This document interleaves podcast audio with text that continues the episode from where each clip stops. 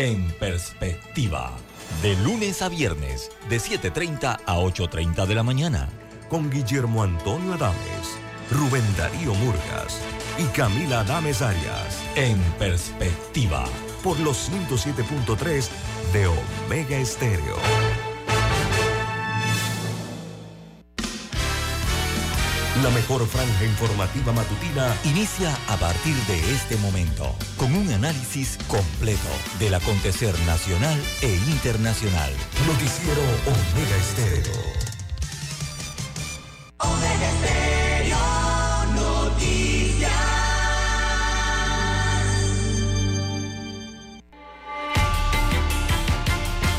A continuación, los titulares, con los hechos que son noticias hoy.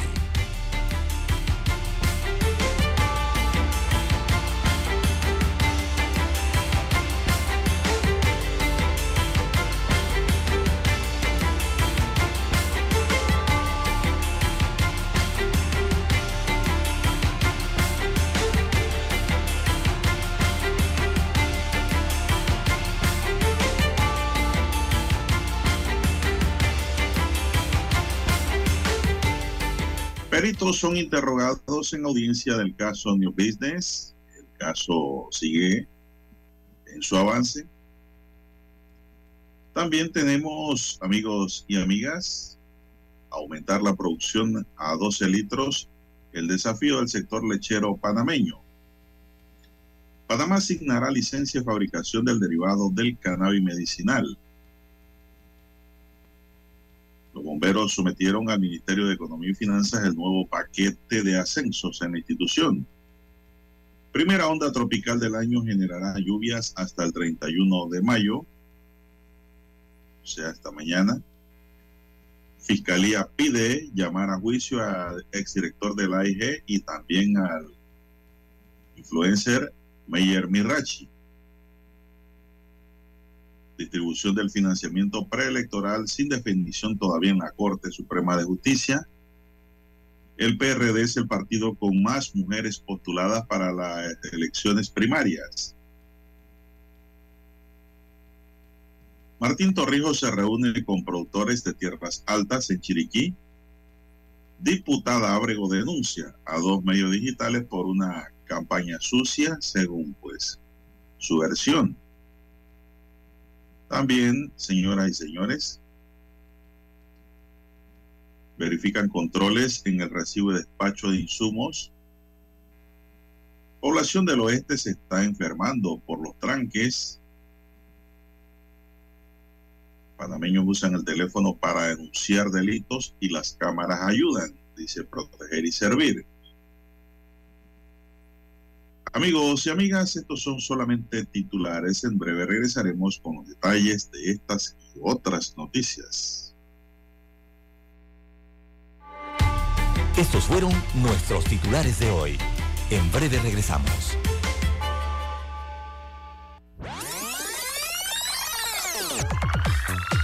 Omega Stereo tiene una nueva app. Descárgala en Play Store y App Store totalmente gratis. Escucha Omega Stereo las 24 horas donde estés con nuestra nueva app.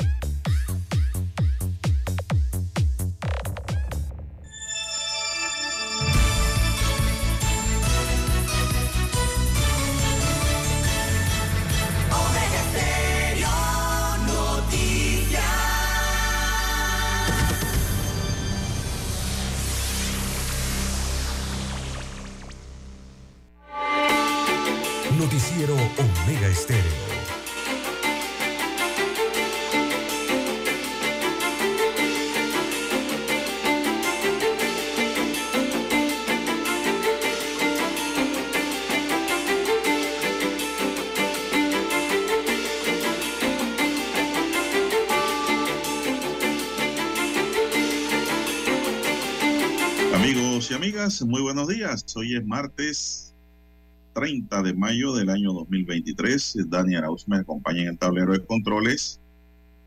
Iniciamos esta jornada informativa agradeciendo a Dios Todopoderoso por esa oportunidad que nos da de poder compartir una nueva mañana y de esta forma llegar a sus hogares, acompañarles en sus lugares de trabajo, en sus automóviles sobre todo, es la emisora que más se escucha en los automóviles en la mañana, los noticieros.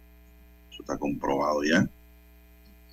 Gracias por preferirnos, gracias por estar siempre con nosotros. Pedimos para todos salud, divino tesoro. No tiene precio la salud, hay que cuidarla, que rogar a Dios que nos la mantenga y que la ha perdido que la recupere, ¿no? Con fe. Y también poniendo de su parte, ¿no? No crea que las cosas llegan fácil y solas, hay que también ayudar a Dios, hay que ponerle voluntad, ganas, deseos de superar cualquier tipo de enfermedad para poder eh, llegar a nuestro destino. Seguridad y protección ante tantos peligros que nos rodean, pedimos, así es, sabiduría, elemento esencial para no equivocarnos, y mucha fe en Dios. Quien tiene fe no puede perder. Bien, mi línea directa de comunicación es el WhatsApp. Anótelo, es el doble seis catorce catorce cuarenta y cinco. Ahí me pueden escribir al doble seis catorce catorce cuarenta y cinco. Es mi línea directa para recibir su informe escrito, si es su nota. Cualquier pregunta o consulta también ahí la pueden hacer gustosamente, le respondo. Doble seis catorce catorce cuarenta y cinco. Bueno, vamos a entrar en materia informativa, don Dani, esta mañana. Y es que el Ministerio de Salud confirmó este lunes que el Departamento de Epidemiología se encuentra investigando la muerte de un menor de edad y un adulto que se sospecha ocurrieron a causa del virus de la influenza.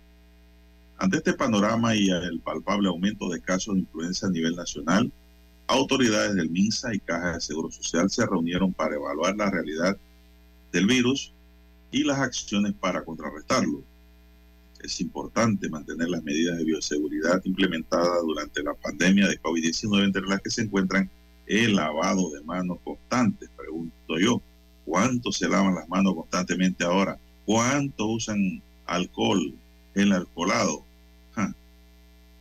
Pregunte y se dará cuenta.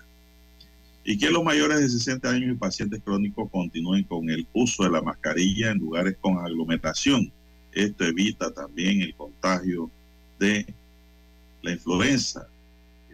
Con la llegada de las lluvias, pues todos sabemos que aumenta. Sustentó así la doctora Lourdes Moreno, jefa nacional de epidemiología del MINSA. Lavado de manos, así es, y mascarilla en la aglomeración. Actualmente en Panamá se encuentran circulando las cepas de influenza AH1N1 y AH3N2.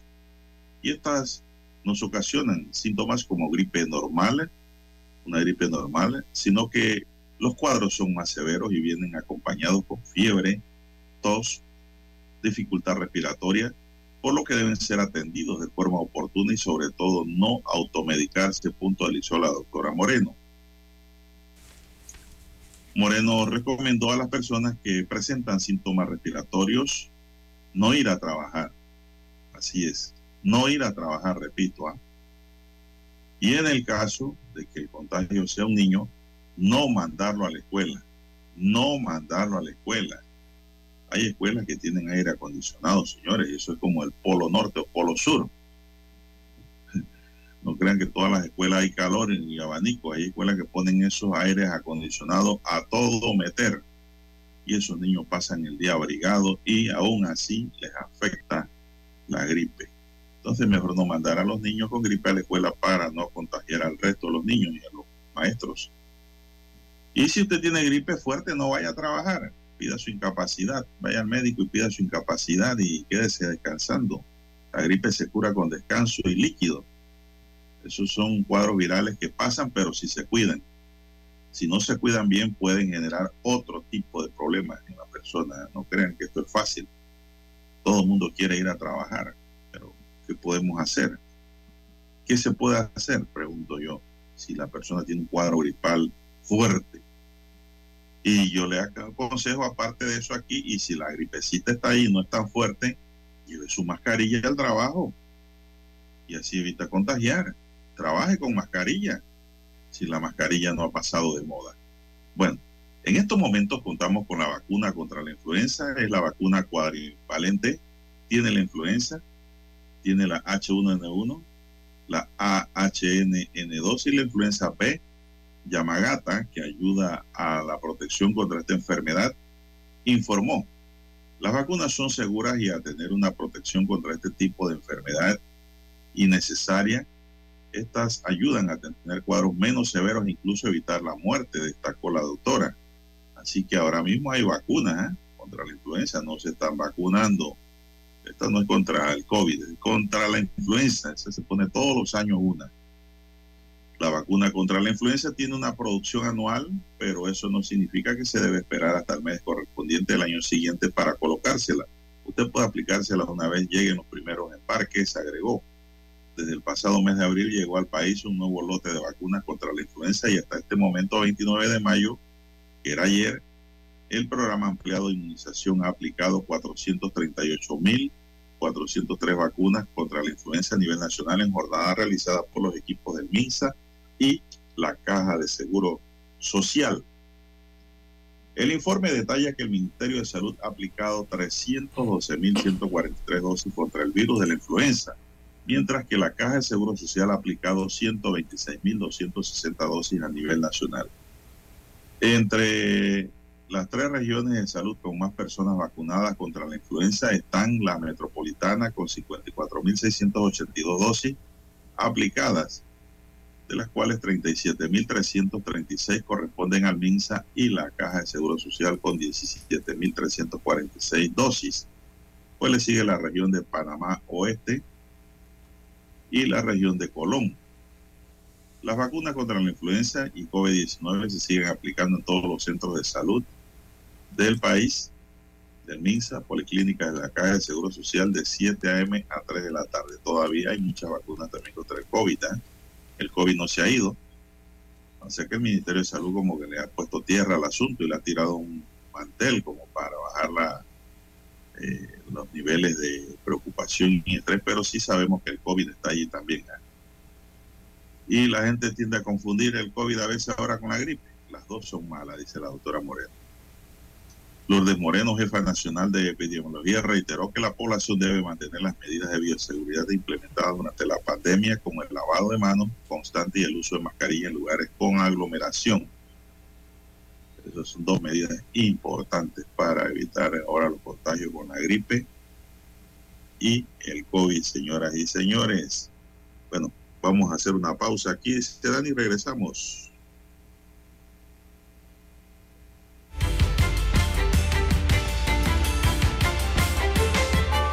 Para anunciarse en Omega Estéreo, marque el 269-2237. Con mucho gusto le brindaremos una atención profesional y personalizada. Su publicidad en Omega Estéreo. La escucharán de costa a costa y frontera a frontera. Contáctenos 269-2237. Gracias.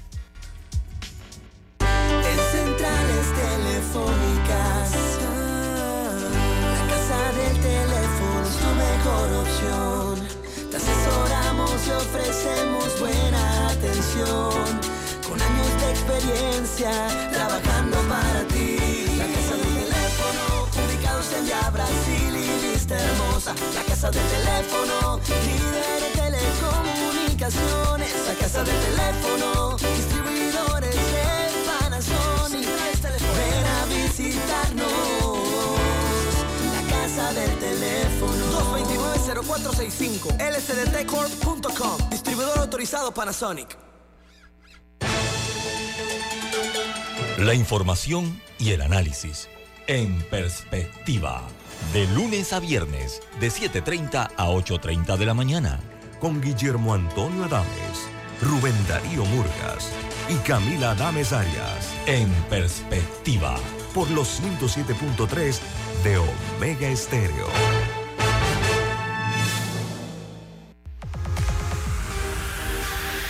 Omega Stereo tiene una nueva app. Descárgala en Play Store y App Store totalmente gratis.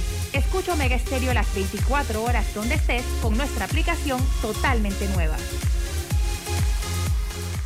Noticiero Omega Estéreo.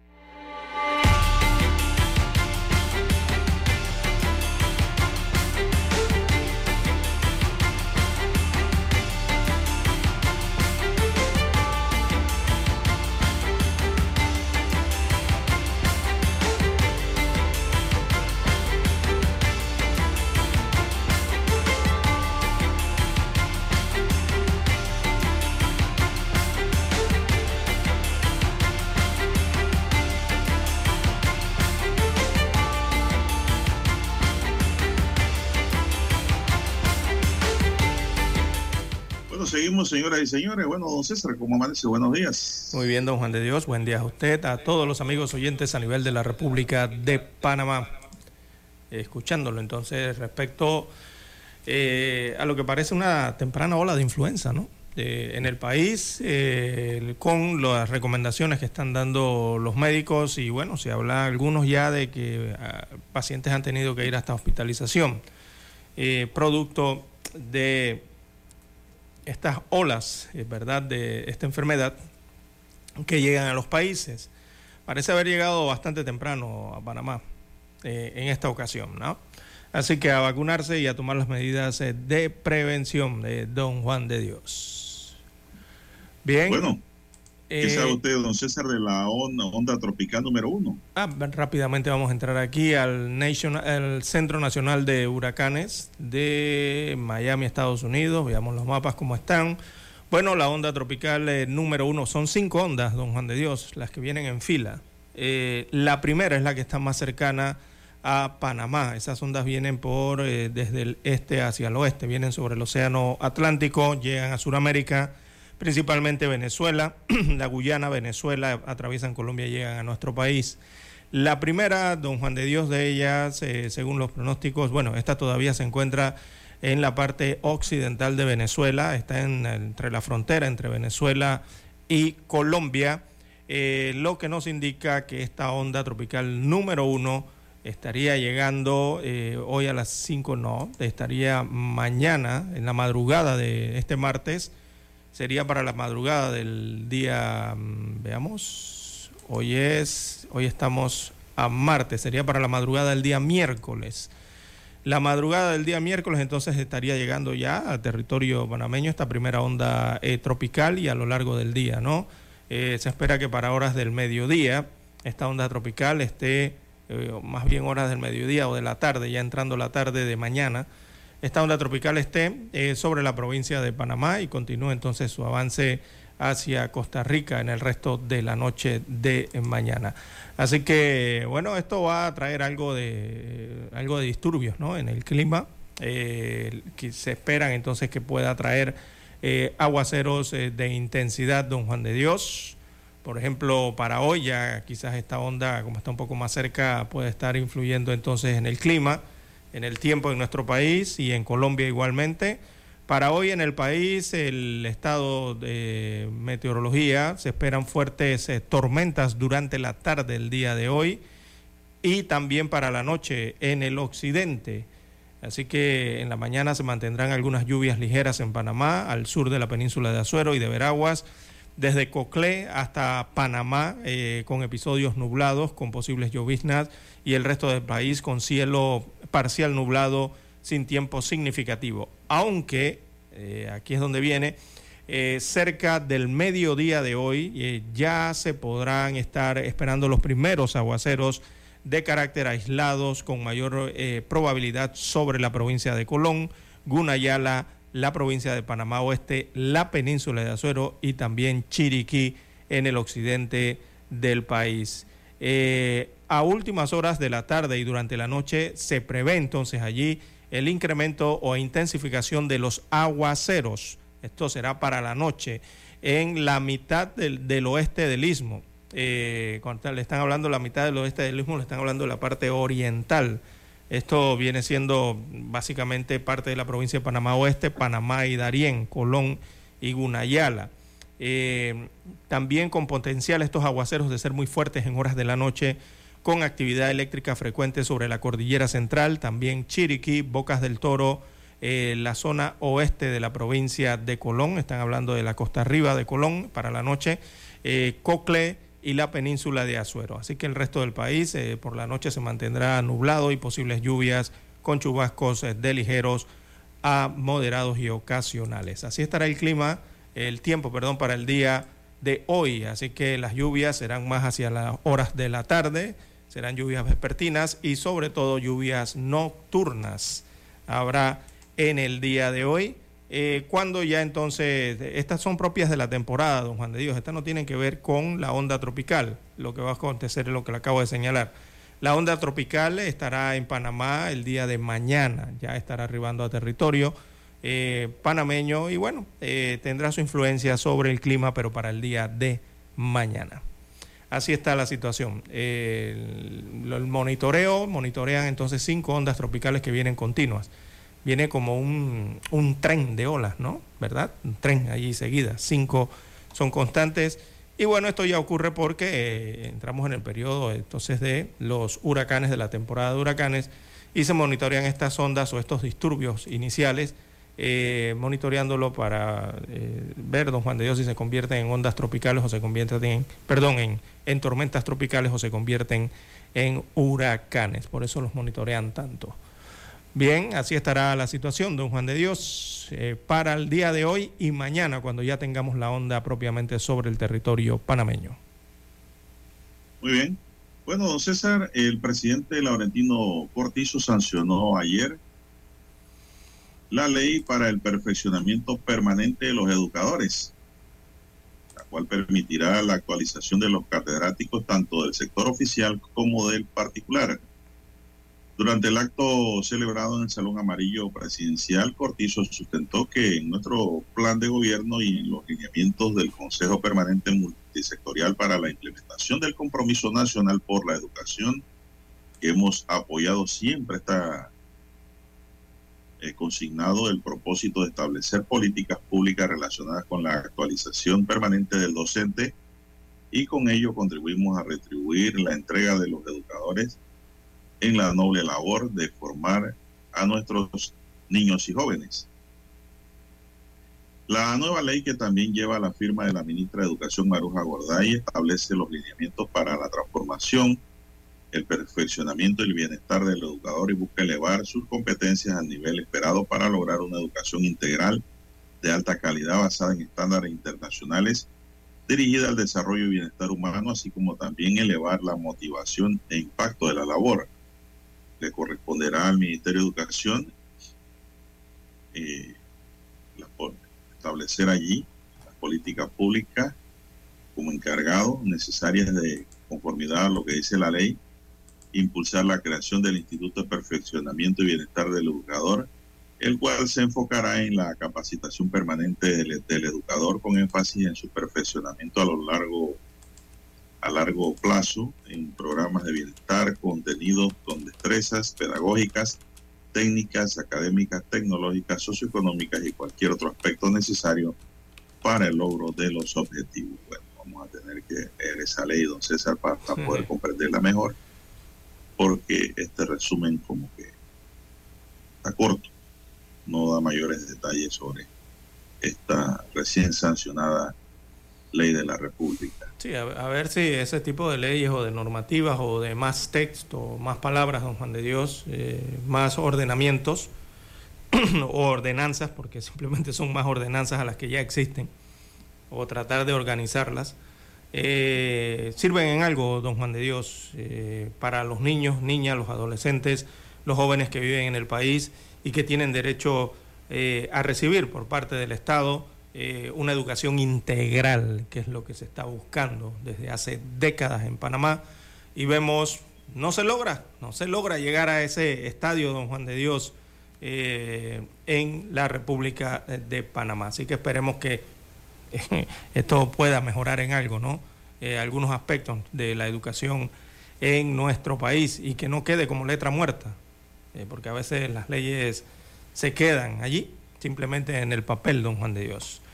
Eh, hay que leerla completa entonces para conocer los nuevos alcances y metodologías o métodos para la educación en nuestro país, que tanto lo necesita.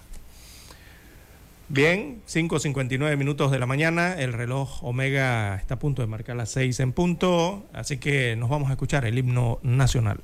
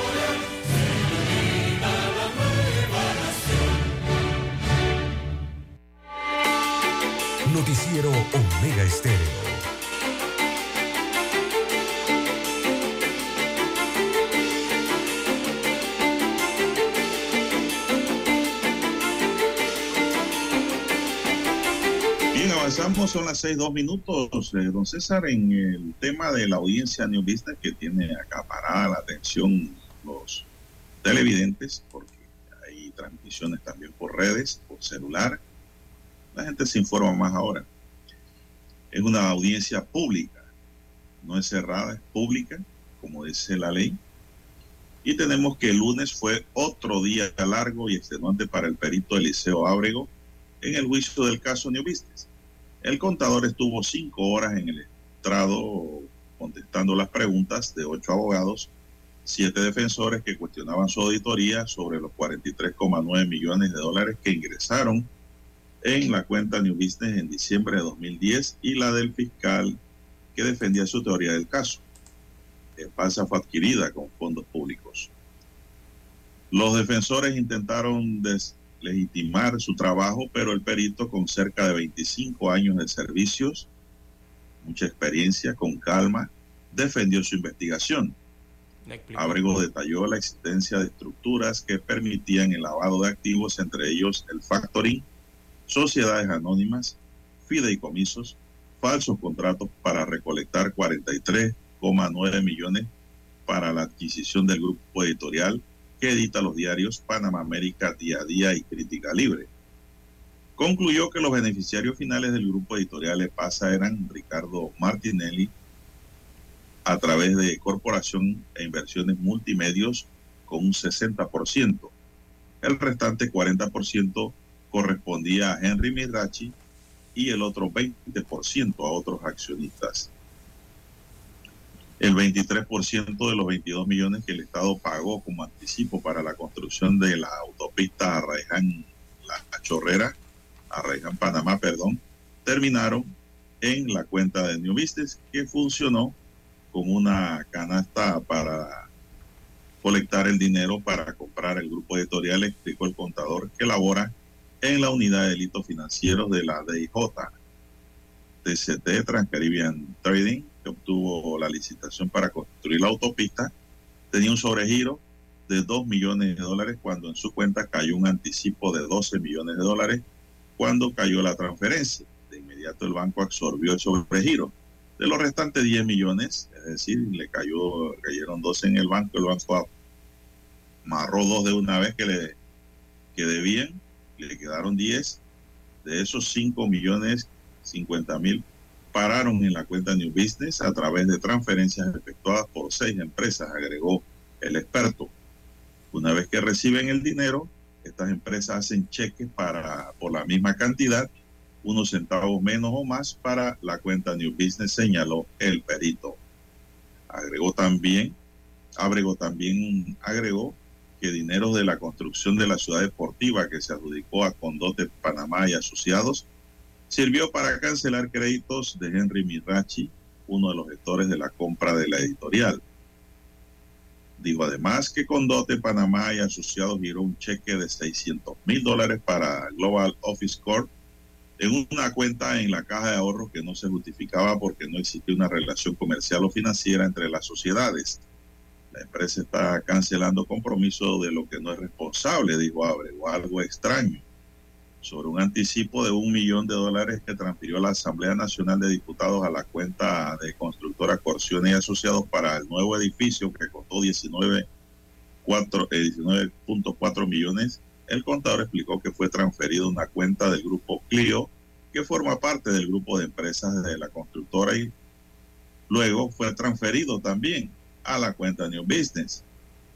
Después de 11 horas, entre viernes y lunes, el perito concluyó la que ha sido la jornada más larga de interrogatorio en el juicio, que busca determinar la responsabilidad penal de 15 personas en la compra del grupo editorial con fondos públicos. Ayer también compareció, por otro lado, Maribel Tuñón, una perito aportada por la defensa de Aaron Mirachi, quien elaboró un informe de la cuenta de inversión High Spirit que está relacionada con la Casa de Valores Financial Pacífico, sostuvo que el manejo de la cuenta fue en derecho cumpliendo con las normativas del mercado de valores. Alfredo Vallarino, abogado del expresidente, descalificó la auditoría del perito, no verificó libros de sociedades, dice, basó su información en lo que dijo la fiscalía y en lo que ha, en lo que la fiscalía recabó de un testigo protegido, dijo Vallarino. Eh, muestra al país que hizo una investigación limpia, que estos testigos pueden someterse a un contrainterrogatorio, muestra que el Ministerio Público tiene las manos blancas y no manchadas, dijo el defensor, concluye el informe de la decana. Don César, ¿qué más podemos agregar a este informe? Bueno, es, lo que, es, lo que, ocurrió ayer, don Juan de Dios, porque recordemos que eh, la, el, el, testigo, perdón, el perito Ábrego, eh, básicamente ha acaparado estas horas eh, de juicio, tanto las del día viernes por la tarde como las de ayer lunes. Eh, casi 12 horas estuvo eh, el perito Ábrego, ¿no? Eh, frente a la juez y la audiencia. Y concluye, don Juan de Dios, en lo que usted básicamente ha señalado, ¿no? pese a los intentos entonces de los abogados defensores, recordemos que ese es el trabajo de la defensa, ¿no? al final de su declaración, entonces este perito de apellido Ábrego, él se mantiene eh, o mantiene su versión inicial de la eh, aportación de fondos provenientes del Estado obtenidos a través de contratos para obras de infraestructura como la construcción de la autopista Arraiján La Chorrera, también la construcción del nuevo edificio de la Asamblea Nacional y fondos manejados a través de la cuenta High Spirit eh, y la Casa de Valores Financial Pacific, que terminaron entonces en la cuenta de New Business. Se ratificó entonces el, el, la investigación que hizo este perito y la explicó eh, técnicamente para la audiencia, don Juan de Dios, que era lo que tenía que hacer, no explicar su trabajo, lo que hizo, el peritaje que hizo. Eh, eso, eso, básicamente es lo que él eh, hizo ayer y el viernes en este juzgado. También ayer entonces Maribel Tuñón, eh, quien elaboró el informe de peritaje de una de las cuentas de la antigua Casa de Valores Financial Pacific, eh, la que se denomina High Spirits eh, Overseas, utilizada para comprar y vender acciones. Hizo la explicación entonces en su turno la, la testigo Maribel Tuñón al respecto. Esta perito entonces, recordemos que según el expediente, esos fondos eh, luego eran depositados en la cuenta canasta de New Business. Así fue que básicamente fue lo que ocurrió ayer eh, en la extensa también audiencia por el caso eh, de New Business que se lleva en el órgano judicial Don Juan de Dios. Bueno, don César, esto, mire, yo noto aquí que hay una, una, confusión, don César, en materia de peritajes, ¿no? ¿Cuál? A ver. Y que nos lo ha dictado la experiencia en el ejercicio del derecho por más de 25 años. Y es que aquí, don César, se ha querido comparar lo que es un peritaje eh, oficial de la entidad investigadora mm. con un peritaje particular. Yo vi ayer, por ejemplo, una serie de preguntas que le hacían al perito Ábrego, en la que él respondía, no señor, ¿te hizo tal cosa? No señor, no señor, pero ¿por qué? No fue porque Ábrego no quiso, don César. Simple y sencillamente porque el perito de la DIJ es un perito oficial, es un perito del Estado, un perito del Ministerio Público, y él tiene que ceñirse a las normas. ¿Y qué dice la norma? Que le va a hacer un examen a todo lo investigado y recabado por el fiscal, don César. Uh -huh. Él no se puede salir e irse a una sociedad y decir, présteme su libro de contabilidad, présteme su libro mayor, eh, su estado de cuenta, porque estarían violando la ley, don César. Quien puede hacer eso es un perito particular. Y la defensa tiene que buscar un perito particular cuando se dan estos casos, don César, para contrarrestar el examen pericial del funcionario del Estado. Con ese peritaje particular que le reconozca a la juez como introducción dentro del dossier, entonces ese peritaje es el que va a contradecir el peritaje oficial. Distinto es un peritaje civil. Cuando hay un peritaje civil, el juez simplemente lo, lo juramenta y esos peritos civiles van a investigar y buscar y ofrecer con lujo de detalle es un resultado de su investigación privada dentro de un proceso civil que es muy distinto al proceso ordinario penal. Entonces yo noto que hay como una confusión entre una cosa y otra, pero nadie dice lo que yo estoy diciendo para que los, los oyentes estén claros en lo que es la investigación del proceso penal. Hay como especie de una confusión o quieren confundir no sé a quién. Porque yo me imagino que todos estos bien, buenos abogados están bien duchos, están bien documentados, pero no sé qué ha pasado. Hay como especie de una confusión. Yo vi una serie de preguntas que le hacían a Ábrego que no venían al caso. Porque él presentó un informe en base a lo que el fiscal había conseguido dentro de su investigación. ¿No? Eso es lo que yo quería aclarar, don César, en esta situación. Bien, dicho esto, don César, eh, me parece que eh, el perito se mantuvo dentro de su círculo de trabajo. Por eso, porque Lo demás es tiene que labor de explicar. la fiscalía. Exacto. El perito lo que tiene que hacer es explicar el trabajo que hizo, de investigación y de Claro, que en hizo. base a lo que le aportó la fiscalía, ¿no? Él no tiene que hacer más nada. Si algún defensor, eh, abogado defensor le pregunta, ¿y usted qué opina de esto? Él no tiene por qué opinar de nada. Él simplemente lo que tiene que decir es qué arrojó la investigación. Así Técnicamente cómo lo hizo, ¿no? Es esto, esto, esto fue lo que arrojó la investigación. Lo que es. le que pregunten de más ya es otra cosa. La lleva el fiscal. Exacto. El, el El perito- es un grupo, es una persona de apoyo para el fiscal. Y es una persona de apoyo también a la luz del conocimiento que debe eh, tener la juez para dictar una sentencia en base a su sana crítica y lo que se le explique en contenido escrito y en audiencia oral.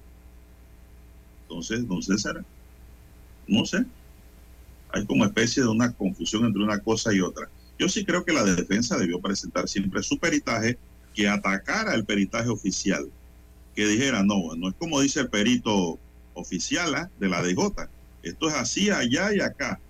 Los documentos dicen esto, aquí se aportó esto, aquí se movió esto por X o Y motivo, aquí se pagó, aquí se re- re- reembolsó el dinero, aquí se invirtió, aquí los socios son estos, los beneficiarios finales son estos y cambio y fuera. Todo clarito, listo, se acabó el caso, inocente. Pero yo no estoy viendo esto. Entonces, sigue confuso el tema. Vamos a la pausa, don Dani, volvemos.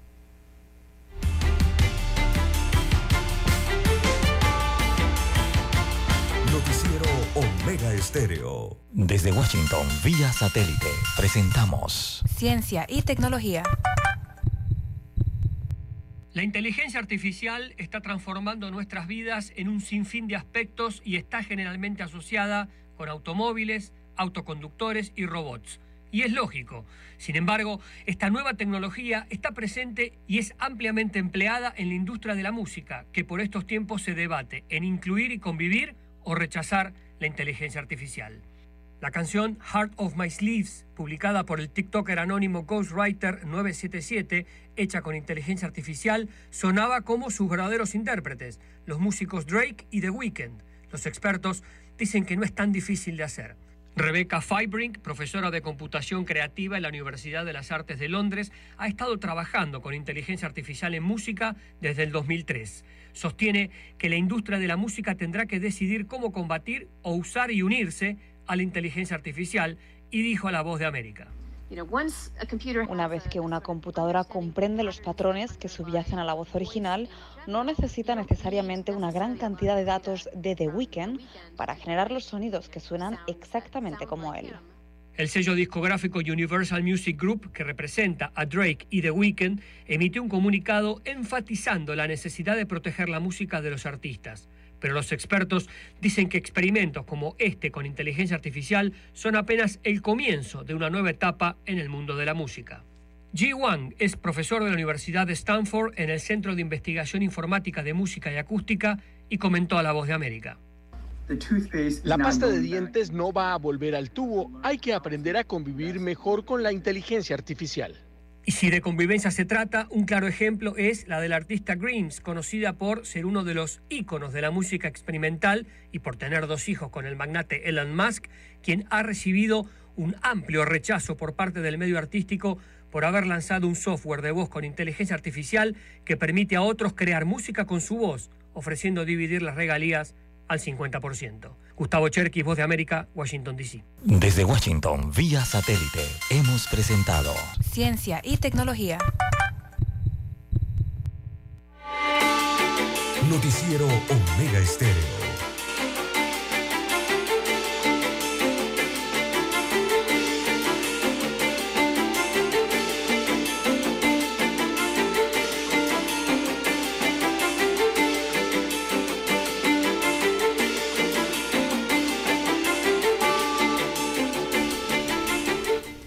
Continuamos. Son las 6:17 minutos. Buenos días, Panamá. Están en sintonía de Omega Estéreo, cadena nacional, don César. Pasemos a otra materia. Bueno, la Fiscalía Séptima Anticorrupción, representada por el fiscal Manuel Barría, solicitó a la juez primera liquidadora de causas penales, Águeda Rentería, se dicte autollamamiento a juicio por presunto delito de blanqueo de capitales contra el exdirector de la AIG, en el periodo del gobierno de Martinelli 2009-2014, Eduardo Jaén, tres particulares y contra Meyer Mirachi, quien fungió como contratista de la referida entidad. La juez se acogió al término establecido por ley para pronunciarse. En este caso, la Procuraduría General de la Nación, a través de la Fiscalía Séptima Anticorrupción, habría acreditado el hecho punible de blanqueo de capitales en virtud de posibles delitos precedentes de corrupción de servidores públicos y peculado en la audiencia se planteó que el contratista de la DIG, una vez cobró por la herramienta digital contratada, hizo dos traspasos de dinero hacia una cuenta relacionada con el hijo del exdirector de la entidad por una supuesta consultoría de asesoramiento internacional. Y que una vez depositados en la cuenta de la referida sociedad anónima, los fondos fueron traspasados en distintos actos a otras cuentas bancarias de otra sociedad anónima relacionada a la hija y esposa del exfuncionario y donde según la fiscalía consta que el ex servidor público era el accionista al 100% de la cuenta jurídica. Este es otro caso, don César, por lavado de activos, delito financiero. Estos hechos, de acuerdo con el Ministerio Público, dan cuenta de la comisión de un delito de blanqueo de capitales con el uso de tipologías a través de cuentas bancarias y sociedades anónimas, don César es otra cosa bastante complicada. Bueno, corresponderá ahora a la defensa demostrar que no es cierto lo que está eh, imputando el Ministerio Público. Entonces, recordemos que mientras no haya condena, se está amparado por la presunción de inocencia. Son las 6:19 minutos. ¿Qué más tenemos, don César? Bueno, vamos a ver eh, sí, aquí hay como especie de, una fiscalía, de una relación entre familias. Entonces, son las 6:20 minutos. La empresa es Innovery Venture SA, eh, de propiedad de. ¿Cuál es esa? Es la empresa de Mayer Misrachi, es la que se le acusa entonces de haber cobrado eh, por la, supuestamente por la instalación de una plataforma de mensajería de texto, la tan conocida y llamada Cryptex que eh, sería utilizada entonces por los estamentos de seguridad del Ministerio Público, también del Ministerio de Seguridad y también del Ministerio de la Presidencia. Dentro del Ministerio de Seguridad, quienes iban a utilizar esta plataforma era la Policía Nacional, eh, lo que provocó entonces, según el expediente, una lesión de 204.920 dólares con 23 centésimos. Bueno, esta investigación contra Misrachi, Misrachi es un influencer aquí en Panamá, me parece, eh, y también eh, tiene algunas empresas de tecnología. Eh, él ha continuado, ha continuado esta investigación pese a que en diferentes ocasiones Misrachi ha demostrado que la plataforma fue instalada y utilizada en los dispositivos puestos a disposición de las diferentes entidades estatales para las cuales fue contratada, aunque no eh, al parecer esta plataforma no aprovecha su máxima capacidad. Eh, en tanto, en tanto, perdón, Enrique, eh, Eduardo Enrique Jaén Limnio, ese es su, segundo apellido, él fue ex administrador de la AIG y, fue administrador de la AIG durante la administración del expresidente Ricardo Martinelli Berrocal. Bueno, a su esposa y a los dos hijos eh, de la pareja eh, se les acusa de haber recibido dineros cobrados por Misrachi, mire usted, por la instalación entonces de esta herramienta tecnológica a través de traspasos de cuentas bancarias y sociedades anónimas. También están eh, en la vía de la esposa y de los hijos. Bueno, don Juan de Dios, ya en el 2018 el Tribunal de Cuentas determinó que no existía lesión patrimonial y anunció el cierre de esta investigación en el Tribunal de Cuentas en contra de Misrachi, creador de esa plataforma de comunicaciones encriptadas llamada Cryptex. Pero el Ministerio Público ahora entonces, a través de la Fiscalía Séptima Anticorrupción, llama a juicio eh, a este empresario y también a cinco personas más, incluidas un alto funcionario de la administración del presidente Martinelli Berrocal. Bueno, este, este, este caso está confuso, don César, porque en este caso Mirachi sí cumplió, dicen. Dicen.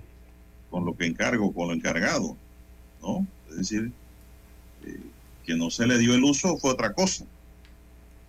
Pero según tengo entendido, se demostró que Mirachi sí hizo el trabajo. Lo que viene después es otro problema, ¿no? Que ha investigado la fiscalía de que él hizo eh, reembolsos don César.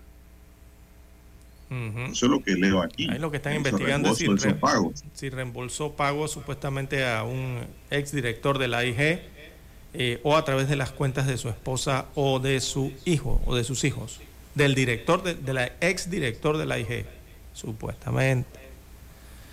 Bueno, pero el tema, don César, que eh, aquí el blanco principal no es Meirachi, sino Eduardo Jaén. exacto. Es decir, según la fiscalía, entiendo yo, utilizó su cargo para dar contratos y luego recibir desembolsos de esa empresa ganadora o contratada, ¿no? Y eso es lo que el Ministerio Público ahora tiene que demostrarle a la juez, Águeda Rentería, de que en efecto ocurrió así. Pero entonces, eh, aquí viene el gran tema, don César, que siempre uno se pregunta y cuál es el delito precedente. ¿Cuál es el delito precedente que origina el blanqueo de capitales? Uh, hay una serie. pero nunca lo dicen. sí, pero tiene razón usted. Nunca lo dicen. Siempre dicen están investigando por blanqueo de capitales pero nunca no, me, explican la historia completa. Exacto, nunca señalan por cuál de los delitos que lleva al blanqueo de capitales, porque hay un listado, don Juan de Dios, de delitos que llevan a eso. precedente siempre. Exacto, hay como 20, creo que son 20 o 25, por ahí andan. Si no hay delito precedente, no hay delito, don César. Exacto. En blanqueo de capitales. Pero no nos dicen Tiene que haber una, un delito precedente dentro del catálogo de delitos que existe en el Código Penal, que son muchísimos. Eh pero nunca nos dicen cuál es el delito probado que da origen a esos blanqueos. Bien, son las 6:25 minutos. ¿Qué más tenemos, don César? Avanza la mañana. Bien, don Juan de Dios, en más informaciones eh, para la mañana de hoy. Eh, también tenemos, bueno, eh, siguen dándole, bueno, se le está dando seguimiento a la menor de 13 años de edad que sobrevivió a la balacera en la provincia de Colón. Eh, recordemos que una niña de 3 años murió producto de esa balacera y otra quedó herida. Esta de 13 años está aún en el hospital. Eh, Colón está de luto, lastimosamente, por la muerte de esa niña de 3 años de edad en este, esta bebé, ¿no? Que resultó eh, baleada, veamos, en la espalda durante ese ataque a tiros, que fue un ataque a tiros entre bandas rivales y que lamentablemente cobran la vida de estos inocentes eh, menores de edad. Eh, esto en medio de una actividad deportiva en el sector de la playita en la comunidad de Los Lagos. Así que en este hecho resultó herida esta otra menor de 13 años de edad. el, el padre de la menor, Héctor, de nombre Héctor Garcés, su padre dijo que su hija se encuentra en condición estable en el hospital y están rogando a Dios que mejore pronto. Eh, se mantiene recluida, recordemos, en el hospital doctor Manuel Amador Guerrero de la ciudad de Colón, esto en la costa atlántica, eh, costa caribeña.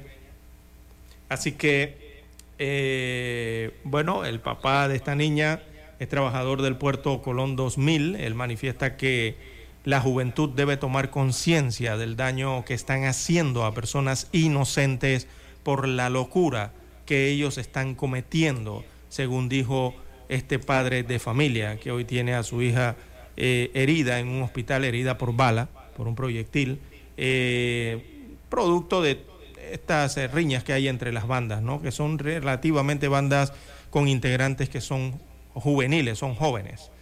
En tanto, señalan que el pueblo debe ser más empático con aquellas personas inocentes que están sufriendo al tener un familiar herido por la violencia que azota eh, la provincia.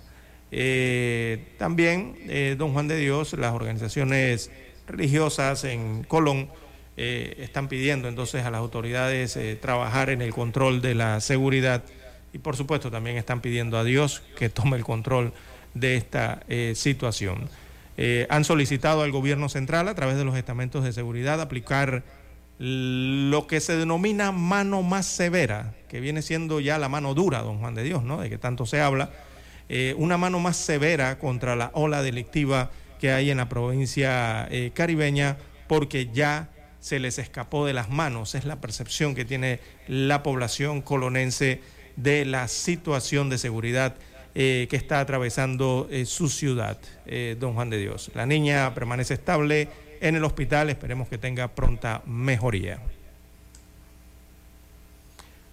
Bien, las 6.29 minutos eh, de la mañana en todo el territorio nacional. Hacemos la pausa para escuchar eh, los periódicos.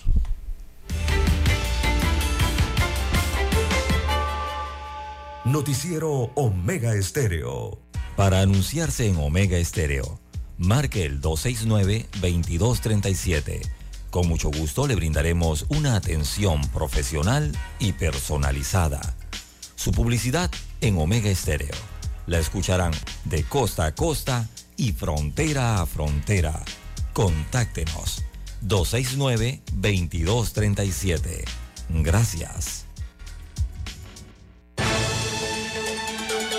La información y el análisis en perspectiva de lunes a viernes, de 7.30 a 8.30 de la mañana. Con Guillermo Antonio Adames, Rubén Darío Murgas y Camila Adames Arias. En perspectiva. Por los 107.3 de Omega Estéreo.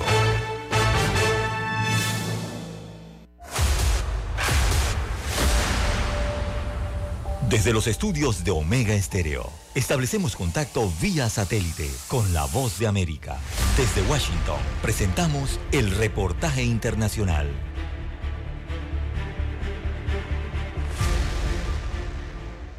El Grupo de Contacto para la Defensa de Ucrania, la alianza encabezada por Estados Unidos y formada por más de 50 países miembros, ha vuelto a ratificar su firme apoyo a Ucrania y lo ha hecho en una reunión virtual en la que los líderes de defensa abordaron la situación sobre el campo de batalla. Además, debatieron nuevas estrategias militares y determinaron cuestiones logísticas que buscan cubrir algunas de las necesidades más críticas y urgentes del ejército ucraniano. Al final del encuentro, el secretario estadounidense de Defensa, Lloyd Austin, ofreció un balance de la situación. Ahora, uno de los requisitos más urgentes de Ucrania es la defensa aérea terrestre. En este grupo de contacto continuaremos trabajando duro para ayudar a Ucrania a defender sus cielos. En las últimas semanas, Rusia ha intensificado su sórdido bombardeo sobre las ciudades e infraestructuras de Ucrania y la crueldad del Kremlin solo subraya la necesidad ucraniana de una arquitectura de defensa aérea más fuerte en capas y con base en tierra.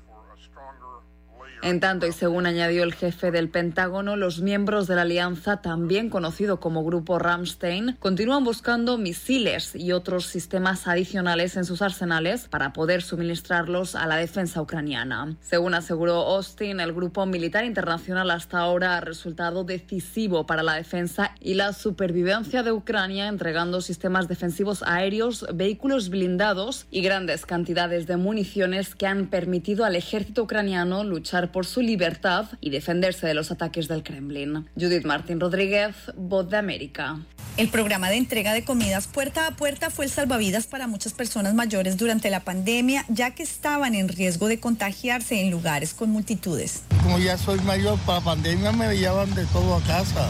Abelardo entrega entre 2.000 y 2.500 comidas al día y dice que un 30% de la población beneficiada es hispana. Las personas más vulnerables que tiene la ciudad de New York recientemente salido de un hospital o de un home, que no pueden valerse por sí mismos, que no pueden cocinar, les brindamos estas comidas. Estas son shelf stable, que se pueden quedar en una, en una alacena por mucho tiempo y también le llevamos comidas calientes, comidas congeladas para la semana completa. Pero la administración de Eric Adams anunció que recortará 12 millones de dólares para este programa a partir del año fiscal 2024 y casi 6 millones por cada uno de los siguientes tres años, lo que quiere decir que personas como Epi se tendrán que valer por sí mismas. lo que sufrimos somos las personas mayores y no podemos hacer nada, nadie puede hacer nada.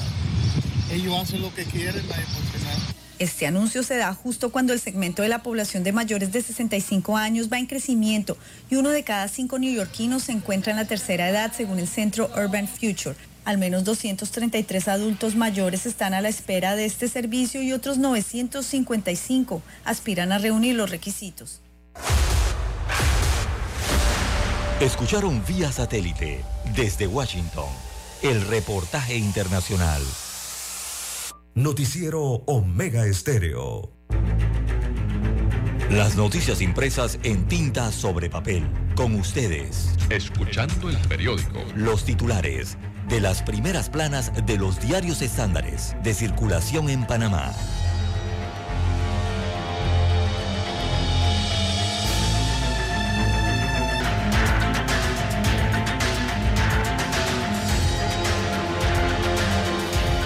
Bien, amigos oyentes, el diario La Prensa titula para este martes 30 eh, de mayo del año 2023, eh, Sociedad Civil exige garantice, se garantice igualdad en competencia electoral. Un reporte de la unidad investigativa del diario La Prensa destaca que tras la eh, publicación de la serie de descentralización paralela del diario La Prensa, entonces, eh, referentes eh, de la sociedad civil, eh, partidos políticos y movimientos sociales del país piden que los organismos de control cumplan su rol y auditen el uso de los fondos de la descentralización con fines políticos. En Colón esperan mejores líderes, también dice el diario La Prensa. Así que en su reportaje advierten que en plena campaña electoral la distribución de recursos con criterios políticos crea desbalances. Jairo Bolota Salazar guarda silencio, destaca el titular del diario La Prensa, que es acompañado entonces eh, con eh, una locación de eh, un barrio de la provincia de Colón. En el cual, o sea, área donde Jairo Bolota Salazar es representante de corregimiento y diputados. Bueno, esta fotografía muestra cómo luce ese barrio en la provincia de Colón.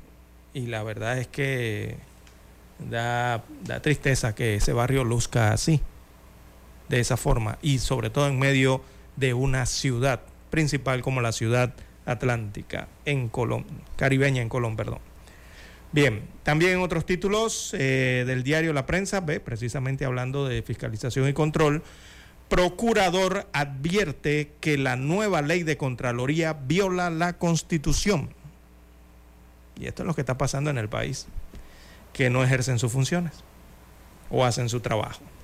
Aquí nos estamos refiriendo al Procurador General de la Administración, está señalando que la nueva ley de la Contraloría General de la República viola la constitución política de la República de Panamá.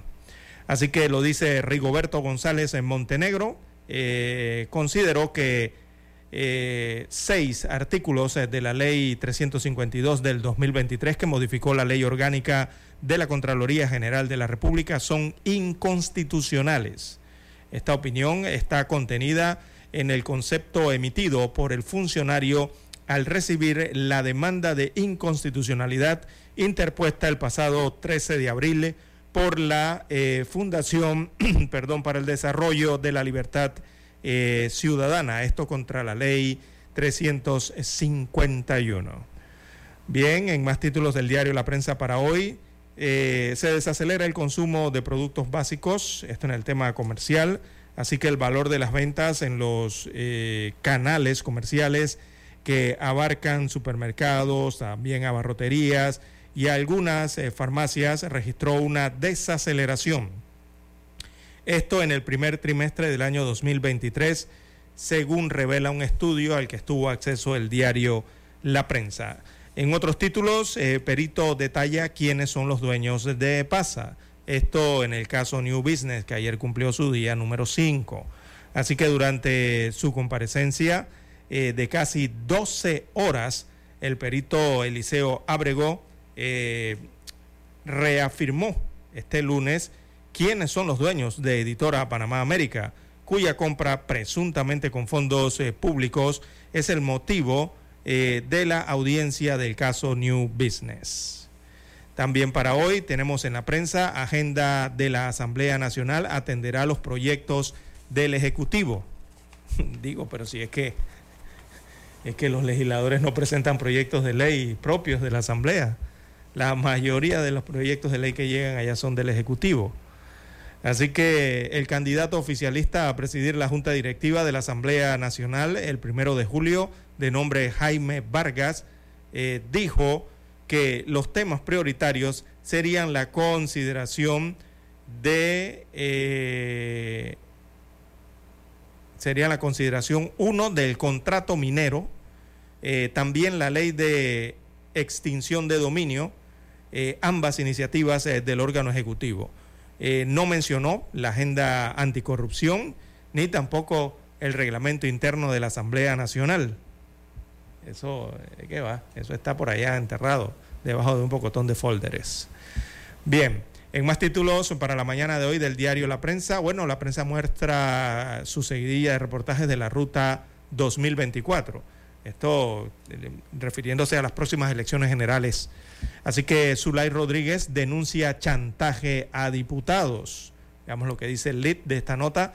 Señala que la candidata por la libre postulación y diputada del Partido Revolucionario Democrático PRD, Zulay Rodríguez, aseguró que la elección temprana del candidato a presidir el legislativo se debe a que si en las primarias del 11 de junio sus colegas no votan por José Gabriel Carrizo, perderían su postulación según denuncia la diputada de ese colectivo, eh, Zulay Rodríguez.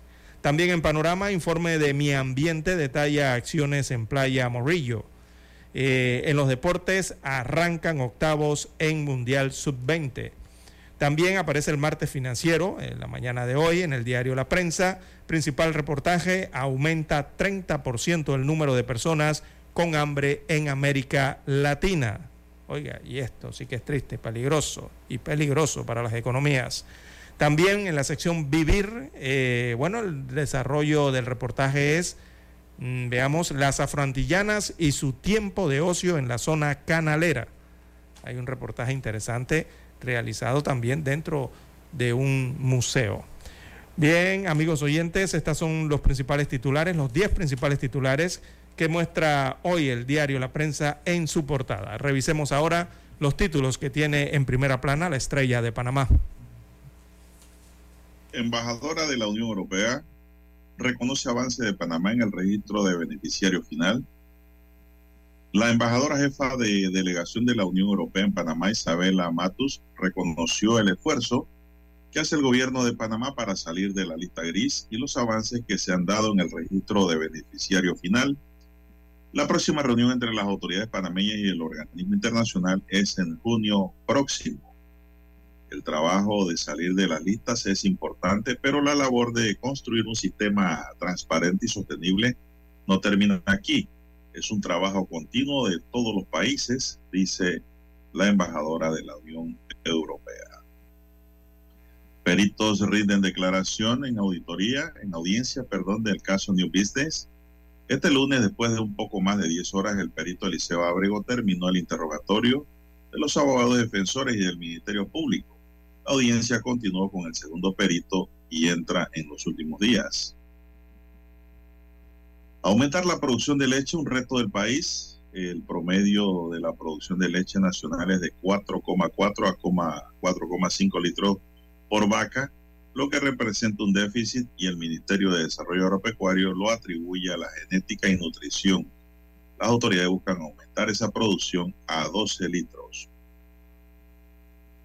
También para hoy financiamiento preelectoral es el fallo pendiente. Dos demandas de inconstitucionalidad se presentaron contra la norma que establece que los partidos políticos recibirán el 93% y los precandidatos a la libre postulación el 7% del financiamiento preelectoral en 2021. La Corte Suprema de Justicia aún no decide y el proceso electoral avanza. Trabajadores se resisten a volver a la oficina, prefieren mantener al remoto en un reportaje especial en página Sociedad del diario La Estrella de Panamá. Ana Elena Palma Gobea, la reproducción asistida, la tecnología médica de Ana Elena, la tecnóloga, tecnóloga médica Ana Elena Palma Gobea dice que en broma que sus pacientes no son mujeres ni hombres, sino los embriones habla de la fecundación in vitro y de los mitos de este proceso. Y también hoy la estrella habla sobre el conflicto en Palestina y el periodismo. La periodista y directora ejecutiva del canal Al Jazeera, Dima Katibit, eh, habla sobre la muerte de la corresponsal de la cadena qatarí en el conflicto israelí-palestino que ha quedado impune y sobre el peligro que enfrentan los periodistas en la zona. El impacto de impunidad terrible que sigue un año después es aún más pesado que su asesinato, dijo la periodista. Amigos y amigas, estos son los titulares del diario La Estrella de Panamá para hoy. Concluimos con ello la lectura de los titulares correspondientes a este martes. Hasta aquí. Escuchando el periódico. Las noticias de primera plana, impresas en tinta sobre papel. Noticiero Omega Estéreo. Desde los estudios de Omega Estéreo, establecemos contacto vía satélite con la voz de América. Desde Washington, presentamos el reportaje internacional.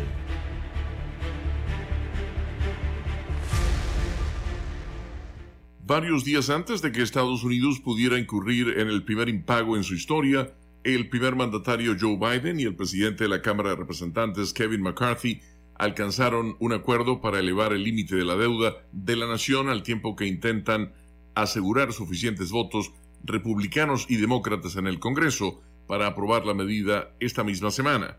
Según la agencia AP, el presidente demócrata y el legislador republicano conversaron mientras los negociadores se apresuraban a redactar y publicar el texto del proyecto de ley para que los legisladores pudieran revisar compromisos que probablemente ni la extrema derecha ni la izquierda apoyarán. En lugar de eso, Biden y McCarthy trabajan para obtener el respaldo del centro político mientras el Congreso se apresura rumbo a una votación antes del plazo del 5 de junio para evitar una catastrófica mora federal el presidente Biden instó a miembros de ambos partidos en el Congreso a unirse para que tenga lugar una rápida aprobación.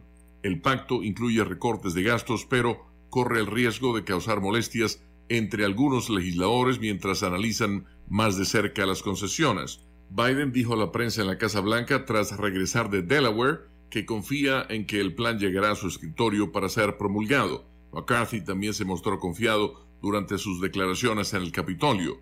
Los próximos días determinarán si Estados Unidos es capaz de evitar nuevamente un impago en la deuda federal, tal como lo ha hecho en varias ocasiones anteriores, o si la economía global entrará en una potencial crisis. Leonardo Bonet, Voz de América. Escucharon vía satélite desde Washington el reportaje internacional. Noticiero Omega Estéreo. Es momento de adentrarnos al mar de la información. Este es el resultado de nuestra navegación por las noticias internacionales más importantes en este momento.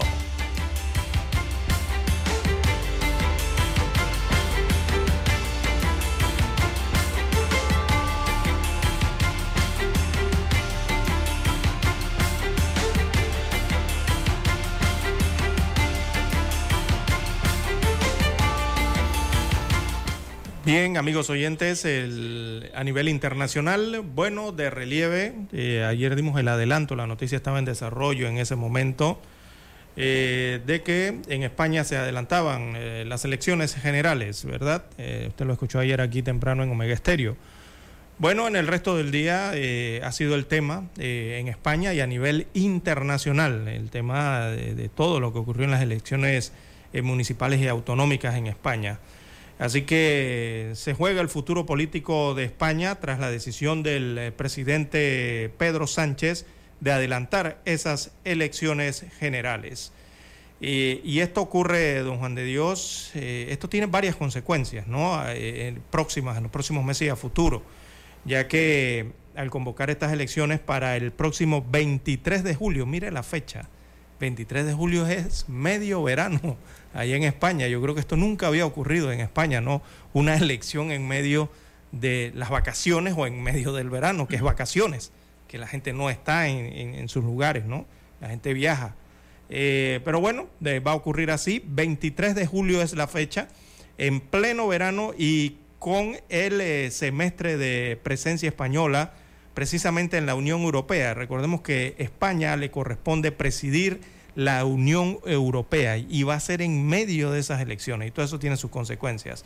Eh, de esta decisión tan inesperada, ¿no? Eh, los españoles se quedaron sorprendidos el día de ayer y la comunidad internacional también se quedó sorprendida ante esto, eh, porque, bueno, recordemos que el fin de semana los partidos de alianza que apoyan a Sánchez, bueno, recibieron un revés muy duro en las elecciones internas de su país, ¿no?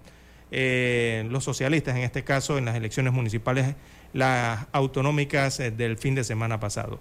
¿Por qué la decisión eh, esta de Pedro Sánchez, que es una decisión sin precedente? Bueno, el momento en que en el que Sánchez decidió la convocatoria de estas elecciones generales, hay muchas circunstancias sin precedentes en España. ¿Cuáles son los sin precedentes? Uno, que es la primera vez, repito, que se convocan unas elecciones generales en España en plenas vacaciones de verano. Eso nunca había ocurrido, don Juan de Dios, en España. Es la primera vez que ocurre eso. Y, habrá elecciones entonces entre julio y agosto en España, en pleno verano y vacaciones. Entonces también es la primera vez que unas elecciones municipales y regionales eh, provocan un adelanto electoral tan rápido. O sea, no habían terminado de contar los votos de las elecciones regionales y autonómicas, don Juan de Dios, y ¡pum! el jefe de Estado anunció elección anticipada. Eh, igualmente es la primera vez que España eh, va a presidir la Unión Europea en pleno proceso electoral interno en España. Eso también tiene sus consecuencias, ¿no? A nivel del bloque eh, continental o el bloque europeo en este caso. Así que, bueno, en España y en el mundo no se habla de la victoria de, la derecha, eh, no se habla de, esa amplia victoria que tuvieron los conservadores del Partido Popular, eh, nadie habla de Unidas por Podemos, eh, ni lo que le ocurrió al Partido Socialista Obrero, el PSOE, con los resultados. Todo pasó tan rápido que todos están hablando desde la nueva elección general. Nadie habla de los resultados ni de lo que pasó, ¿no? Ni cómo aplastaron a los partidos que apoyan eh, el, gobierno de eh, Pedro Sánchez. Eh, todo eso ha quedado relegado y parece ser una estrategia de altísimo, muy altísimo riesgo que ha adoptado o, a la que está apostando Pedro Sánchez. Así que son básicamente las principales consecuencias que tiene este anuncio hecho ayer por el, el jefe de gobierno de España. ¿Y por qué? Porque, bueno, don Juan de Dios, el PSOE, que es el partido gobernante, eh, acaba de sufrir eh, un resquebrajamiento, eh, un duro golpe en las elecciones, han perdido en, estas elecciones internas en España, y al adelantar una elección general, los ellos mismos se están poniendo en desventaja, porque estás acortando el tiempo. Entonces, eh, quedan como descolocados ¿no? Eh, frente a esa nueva elección general que viene porque ya salieron heridos el fin de semana de la cita electoral eh, autonómica y de las municipales. Entonces, por allí viene la problemática adicional a la confección de listas, ¿no? Escoger los, los, los participantes, escoger quiénes son los candidatos. Eso siempre es un proceso complicado en política y cuando estamos hablando de un país tan grande como España es más complicado aún, ¿no? Eh, así que no le será tan fácil, eso genera problemas. El anuncio que hizo el presidente de adelantar la elección eh, general. Eh, y bueno, el Partido Popular, sus dirigentes dan por hecho entonces que con los resultados del fin de semana, el tiempo de Pedro Sánchez ya se acabó y que no le queda otra, ¿no? que son medidas desesperadas, según los del PP, lo que está adoptando el líder que dirige España en estos momentos. Así que parte de lo que está ocurriendo en España, don Juan de Dios, producto de esas elecciones que obligaron entonces prácticamente al presidente Pedro Sánchez a adelantar entonces la elección general para el verano y en media vacaciones de los españoles. Imagínese usted. Bueno, don César, y hablando de elecciones, el presidente de Ecuador, Guillermo Lazo, eh, dijo el lunes que espera definir a su retorno de Brasil si se presentará a la reelección para los comicios presidenciales de agosto, cuando también se conformará el Parlamento en unas votaciones extraordinarias convocadas luego de que se disolviera el legislativo. Así lo señaló al ser consultado sobre la definición de su posición de cara a los comicios generales del 20 de agosto antes de viajar a Brasil para participar en la cumbre de presidentes de Sudamérica. Este es un diálogo que debemos mantener con el movimiento, creo, con su presidente, con su directorio y también con mi equipo de gobierno. Así que espero el regreso, al regreso mantener esas reuniones para definir eh, claras posiciones, comentó el presidente. El proceso electoral se convocó después de que Lazo recurriera a la llamada muerte cruzada, una herramienta constitucional para disolver el Parlamento y convocar a nuevas elecciones cuyos ganadores serán elegidos para completar el periodo 2021-2025.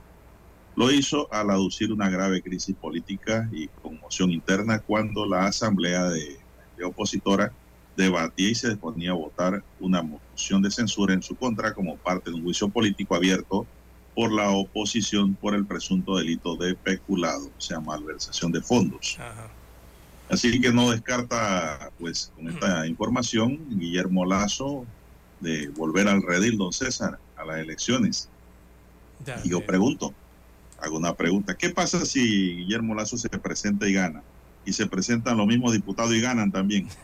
bueno, entonces quedará todo igual, don Juan de Dios. ¿Lo volverán a llamar? Seguirá el tirijala, ¿no? Otro juicio político. Será. Increíble, ¿no? Bien, en, bueno, es que hay elecciones por todos lados, don Juan de Dios. En Grecia también eh, se preparan eh, para celebrar las nuevas elecciones. Será el 25 de junio próximo. Eh, el oficialismo allá en Grecia entonces busca tener mayoría absoluta para allá hay elecciones. También el fin de semana se, realizaron elecciones eh, municipales, en este caso en Italia, y la derecha arrasó en esa segunda vuelta en las elecciones municipales eh, del país europeo. Y bueno, eh, la, primera ministra Giorgia Meloni parece reafirmar entonces su liderazgo en Italia, ¿no? con ese espaldarazo que ha recibido en las elecciones municipales los partidos que la apoyan y don Juan de Dios, la derecha logró obtener eh, municipalidades que eh, logró ganar en municipalidades que no se esperaba, ¿no? Sobre todo se está viendo lo de Sicilia y Cerdeña allá en Italia, pero salieron con la mayoría eh, la derecha. Así que así está el giro en Italia con las elecciones de, ellas lo llaman, son elecciones de medio término, ¿no? las municipales. ya le hablé de Grecia y por Argentina que también están esperando, bueno, ya aunque em, Cristina Fernández dijo que no va a correr para ningún cargo político presidencial, bueno, continúa la espera ¿no? de los argentinos y allá un fiscal federal pidió el cierre de la investigación por fallido atentado contra Cristina Fernández e inició su juicio oral. Recordemos que actualmente Cristina eh, Fernández o Cristina Kirchner, como le conocen, eh, ella es la vicepresidenta de la República de Argentina actualmente. Así que este juzgado o este fiscal eh, federal ha pedido elevar el juicio a proceso oral en contra de tres acusados por el intento de asesinato de la vicepresidenta de Argentina, Eh, recordemos el pasado primero ocurrió y el juicio sería, lo fijan la fecha para el primero de septiembre. Sería, ¿no? esto en Argentina. Ya todavía están esperando la decisión, aunque ella ya adelantó que no va a cargo político pero bueno, eh, los seguidores piensan que sí, todavía puede cambiar de opinión. Así está Argentina también, eh, don Juan de Dios. Bueno, avanzamos, son las 5.57 minutos. Bueno, esta es una noticia dura la que le voy a dar a conocer a los oyentes. Y es que el presidente de Uganda, Yoweri Museveni, ha aprobado una polémica ley contra la homosexualidad que incluye largo castigo de cárcel y la pena de muerte para algunos delitos y que fue condenada por países occidentales, informó hoy la presidencia del Parlamento ugandés, Anita Anet Amon. Museveni ha ejecutado su mandato constitucional, ha dado su consentimiento a la ley de anti-homosexualidad, afirmó Amon en su cuenta de la red social Twitter sobre una de las leyes contra la comunidad LGBTIQ, lesbiana, gay, bisexuales, transgénero, intersexuales y queers, más estrictas del mundo. Como Parlamento de Uganda hemos respondido al clamor de nuestro pueblo, hemos legislado para proteger la santidad de la familia, según el artículo 31 de la Constitución de Uganda. Nos hemos mantenido firmes para defender nuestra cultura y las aspiraciones de nuestro pueblo, subrayó la presidenta del legislativo ugandés. Amon agradeció a Museveni su firme acción de interés de Uganda, a los parlamentarios que aprobaron la norma por resistir toda la presión de los intimidadores y los teóricos de la conspiración del fin del mundo en interés de nuestro país. El pueblo de Uganda ha hablado y ahora es su deber hacer cumplir la ley de manera justa, inalterable y firme, concluyó. Museveni promulgó el nuevo proyecto de ley en el Parlamento aprobado el pasado día 2 y que aún incluye largos castigos de cárcel y la pena de muerte para algunos delitos pese al deseo del mandatario de que se suavizara el texto original tras una dura condena de Occidente. El jefe de Estado se había negado a ratificar el polémico proyecto aprobado el pasado 21 de marzo por el Parlamento y pidió que se modificara para que no condene la identidad de las personas LGTB, sino sus actos. La Comisión de Asuntos Legales y Parlamentarios secundó la petición del presidente y anuló las cláusulas que aludían a la identidad. Según la presidenta de la comisión, Robina Robo, esa enmienda procedió porque la intención del proyecto es criminalizar los actos sexuales cometidos por personas del mismo sexo y no castigar a una persona con base en su sexualidad percibida o de apariencia, don César. Esto, aclaro, no significa que el que es homosexual, don César, va a ser castigado. No. Depende del delito entonces en que se incluya. Vamos a la pausa, amigos y amigas. Vamos a Washington y volvemos con más del plano nacional. Noticiero Omega Estéreo. El satélite indica que es momento de nuestra conexión. Desde Washington, vía satélite. Y para Omega Estéreo Panamá, buenos días, América. Buenos días, América. Vía satélite. Desde Washington.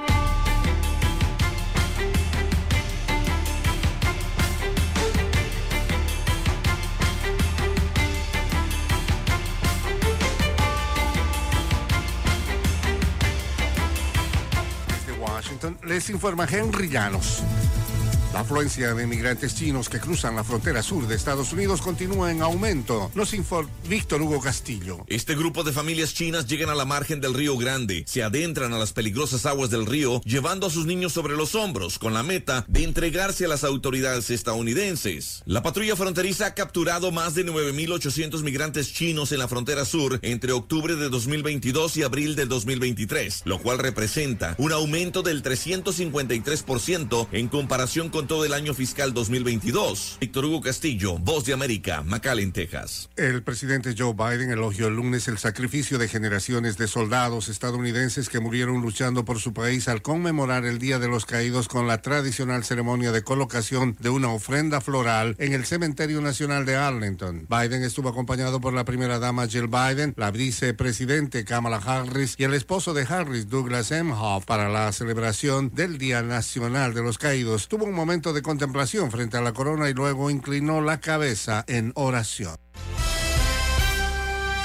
Los presidentes de Venezuela y Brasil se reunieron horas antes de la cumbre de mandatarios de países sudamericanos y se refirieron a la reconstrucción de sus relaciones bilaterales. Desde Caracas nos informa Carolina Alcalde. El presidente Nicolás Maduro fue recibido con honores de jefe de Estado por el presidente de Brasil, Luis Ignacio Lula da Silva, en el Palacio de Planalto luego de ocho años sin visitar ese país. A pesar de las fallas eléctricas que diariamente se registran en Venezuela, el mandatario que participará en la cumbre de presidentes sudamericanos que será celebrada hoy en Brasil dijo que Venezuela está preparada para reconstruir la cooperación eléctrica con el estado de Roraima y toda la población fronteriza. Además, aseguró que abordaron el papel de los BRICS e insistió en la necesidad de la Unión Suramericana. Carolina Alcalde, Voz de América, Caracas. Rusia lanzó un ataque de madrugada sobre la capital de Ucrania este martes que mató al menos una persona e hizo que los residentes de Kiev se pusieran a cubierto de nuevo para huir de una incesante oleada de bombardeos diarios y nocturnos, mientras que autoridades de Moscú reportaron que la capital rusa fue atacada por drones. Al menos 20 aviones no tripulados explosivos Shahid fueron destruidos por las fuerzas de defensa aérea en el espacio aéreo de Kiev en el tercer ataque ruso sobre la ciudad en las últimas 24 horas. En total, Ucrania derribó 29 de los 31 drones lanzados contra el país. La temporada de huracanes comienza el primero de junio. Se esperan entre 5 y 9 este año y hasta 4 de ellos podrían ser con vientos de más de 170 kilómetros por hora. Sin embargo, aún hay cientos de pobladores que intentan recuperar sus vidas luego del paso arrasador de Ian, el último huracán del año pasado. Según un informe de la Administración Nacional Oceánica y Atmosférica, NOAA, por sus siglas en inglés, Ian se cobró más de 156 vidas en los Estados Unidos, la gran mayoría en Florida, donde uno de los más afectados fue el condado Lee, donde se encuentra, entre otras ciudades, Fort Myers Beach, de casi 6.000 habitantes. Allí, 36 personas murieron ahogadas por la marejada ciclónica y más de 52.000 estructuras sufrieron daños, incluidas más de 19.000 destruidas o gravemente dañadas. Tras la tragedia, hace ya ocho meses, sus habitantes aún enfrentan el largo proceso burocrático de poder cobrar los pagos del seguro, recibir asistencia federal y estatal y simplemente encontrar un lugar para ducharse.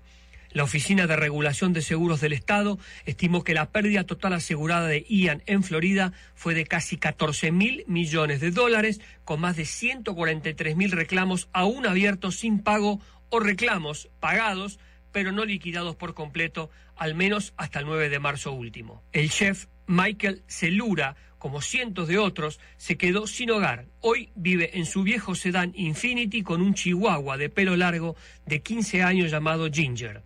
Dijo, hay muchos de nosotros como yo que fuimos desplazados, ningún lugar a donde ir. Somos muchos que no tenemos hogar. Otros viven en tiendas de campaña. Muchas personas siguen luchando. La recuperación está lejos de ser completa. En el suroeste de Florida continúan ininterrumpidamente los trabajos de demolición y construcción y los escombros están por todas partes. Camiones llenos de arena intentan nutrir las playas erosionadas, un trabajo que demandará al menos otros seis meses ya con la nueva temporada de huracanes comenzada. Un patrón climático que puede suprimir las tormentas del Atlántico es el calentamiento del Niño que se espera este año en el Océano Pacífico dicen los expertos. Sin embargo, el agua cada vez más cálida en la cuenca del Atlántico, impulsada por el cambio climático, podría compensar el efecto del niño, dicen los científicos. Pero aún así, el sentimiento entre muchos sobrevivientes es de esperanza, aún con la incertidumbre de lo que les deparará el destino en esta nueva temporada de huracanes. Gustavo Cherkis, Voz de América, Washington, D.C. Desde Washington, vía satélite. Y para Omega Estéreo de Panamá, hemos presentado Buenos Días, América. Buenos días, América. Vía satélite. Desde Washington. Para anunciarse en Omega Estéreo, marque el 269-2237. Con mucho gusto le brindaremos una atención profesional y personalizada. Su publicidad en Omega Estéreo. La escucharán de costa a costa y frontera a frontera. Contáctenos 269-2237. Gracias. La información y el análisis en perspectiva, de lunes a viernes, de 7.30 a 8.30 de la mañana, con Guillermo Antonio Adames, Rubén Darío Murgas y Camila Adames Arias. En perspectiva, por los 107.3 de Omega Estéreo. Noticiero Omega Estéreo.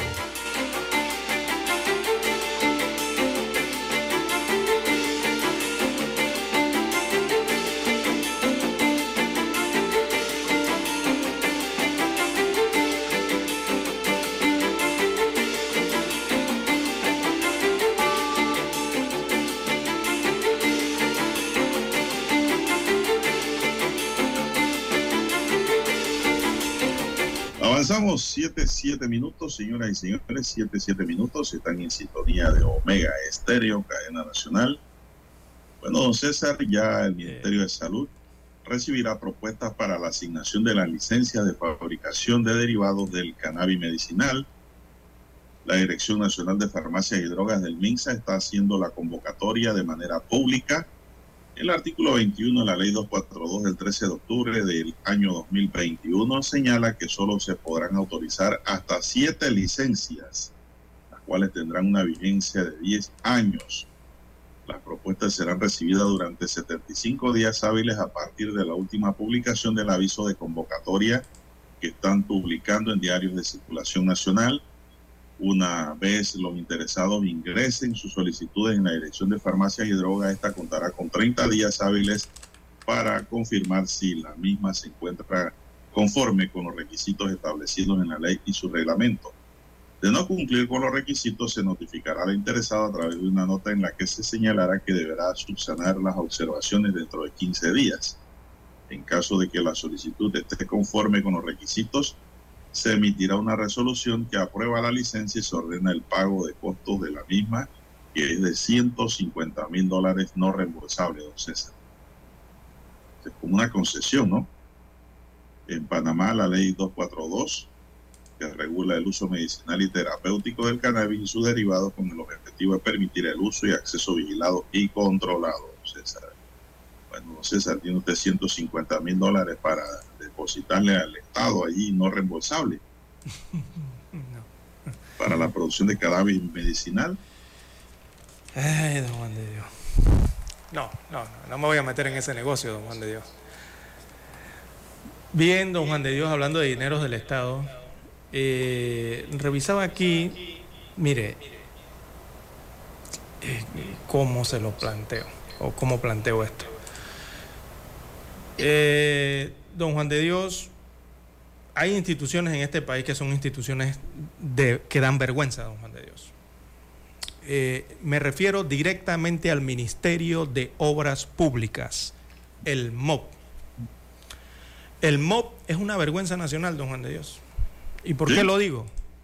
Porque es injusto que los ciudadanos tengan que afrontar la reparación de los huecos en las carreteras y las calles principales o secundarias a sus variadas, don Juan de Dios, cuando los servidores públicos del Ministerio de Obras Públicas deben hacer eso, porque para eso pagamos impuestos y también pagamos sus salarios, para que se ocupen de, primero, administrar y segundo, ejecutar los fondos públicos con justicia.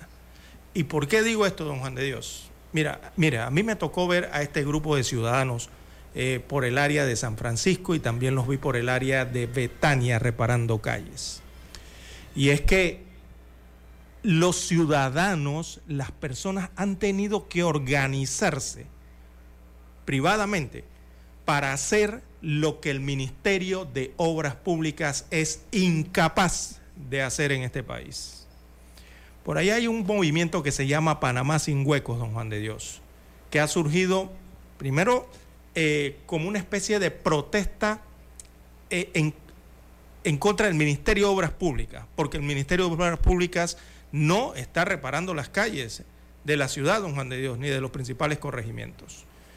Aparte de lo que ya pasa y las deficiencias que hay en el servicio público que tiene que ver con infraestructuras, Oiga, las condiciones de las vías aquí en Ciudad Capital y en el resto del país, no me dejarán mentir los oyentes, inquieta e inquieta mucho a los panameños, ya sea por el daño que sufren los carros, los vehículos y los accidentes que ya han ocurrido por esa situación o que pueden producirse y que ponen en riesgo a los peatones y ponen en riesgo a los conductores, ¿verdad? Entonces, don Juan de Dios, aquí en Ciudad Capital, hay unos muchachos, hay unas personas que se han organizado entre ellas para comprar materiales y realizar las reparaciones de los huecos en las calles, y me ha tocado verlos. Los que conducen en Ciudad Capital se habrán dado cuenta que en, la, en el pavimento o en el asfalto de las calles es, tapan un hueco y lo, lo, lo, lo encierran en un círculo amarillo. Bueno, cada vez que usted se encuentra ese circulito amarillo con un hueco reparado o el intento de repararlo allí, es porque lo reparó un ciudadano con los recursos de su bolsillo, no con los recursos del Ministerio de Obras Públicas, ni con el personal, ni con el equipo del Ministerio de Obras Públicas. Entonces, ¿qué está pasando en Panamá, don Juan de Dios? ¿Ah? ¿Cómo que el Ministerio de Obras, esto le está pasando al Ministerio de Obras Públicas y no se activan? O sea, veo que no eh, logran accionar para tratar siquiera de tapar huecos pequeños en las calles. Entonces aquí yo veo que eh, está este movimiento, que es un movimiento parece eh, cívico, señalan quienes están haciendo esto que ellos no son políticos y que ellos no están buscando ningún voto, que es un movimiento no político para un Panamá sin huecos, ¿verdad? Y se han dado esta tarea, don Juan de Dios, en los diferentes corregimientos a tapar los huecos. Y yo, bueno, hay eh, miles de personas, miles de ciudadanos ya en este país, de contribuyentes. Oiga, mentalmente quizás les están agradeciendo a estos panameños que se han puesto en esta tarea que es del Ministerio de Obras Públicas y que no la hace el Estado. ¿Por qué? Porque cuando pasan nuevamente por esas carreteras, don Juan de Dios, de intercorregimientos aquí en la ciudad, eh, se dan cuenta que, bueno, al siguiente día ya no cayeron en un hueco, ¿verdad? Y cuando ven el hueco tapado alrededor con un círculo amarillo, inmediatamente identifican que lo hizo el sector privado o lo hizo algún ciudadano o alguna persona con sus recursos y que no fue el Ministerio de Obras Públicas el que tapó ese hueco. Entonces, esto es un llamado de atención serio para el Ministerio de Obras Públicas, ¿ah? que se pongan las pilas de verdad porque no podemos permitir, primero, que haya instituciones con tal grado de presupuesto y tal cantidad de funcionarios haciendo nada, don Juan de Dios. Porque esto, si continuamos de esta manera, lo que va a ocurrir es que los vamos a acostumbrar a, a hacer nada en esa institución. Y quedarán los ciudadanos reparando los huecos, reparando las cunetas y reparando sus carreteras o contratando empresas para que le hagan carreteras de su propio pecunio. Entonces, ¿para qué son los impuestos aquí? ¿Y para qué los contribuyentes siguen pagando impuestos si están ocurriendo estas injusticias? La verdad es que, vuelvo y repito, el Ministerio de Obras Públicas es un ministerio vergüenza nacional. Es que ese es el título que hay que ponerle. El fin de semana también observé en la cinta costera este mismo grupo de personas reparando los huecos, unos ciudadanos que no son funcionarios y que no trabajan para el Ministerio de Obras Públicas, bueno, se dieron a la tarea de reparar los huecos que tiene el hormigón, que tiene eh, ahí en el hormigón o en el asfalto la vía, porque los vehículos se están dañando eh, en esa área debido a las malas condiciones que presenta la carretera. Entonces, el Ministerio de Obras Públicas, yo no sé si es que no tienen vergüenza o qué, don Juan de Dios, o qué estará pasando en esa institución que ni siquiera pueden reparar de huecos pequeños, fáciles de reparar dentro de la red vial de la ciudad de Panamá o de las principales eh, cabeceras eh, de provincia Don Juan de Dios. Es una ¿No será, don César, que no serán que en el MOB no se dan abasto y Panamá sin hueco les está ayudando? Pero, ¿y, y les está ayudando? Te pregunto. Ah, ¿Les está ayudando? O sea, usted está de acuerdo, pregunto entonces yo, estamos de acuerdo en que de el salario que le corresponde Ponga a las personas, adicionalmente Ponga tengan que hacer una contribución eh, ya a la realizada en los impuestos, don Juan de Dios. Ponga Adicional. atención a la pregunta para que dé una respuesta adecuada. Ajá, no, el que tiene que dar respuestas aquí no soy yo, es el Ministerio No, no, de. Obras Públicas, don Bueno, Juan de yo, Dios. yo- yo lanzo una pregunta pues, Ah, para ver si lance la tiene el, el- el honor de contestar. Ajá, a ver, diga. La pregunta es, ¿no será que el MOB no se da abasto en tapar hueco y Panamá sin hueco les está ayudando? ¿Eh?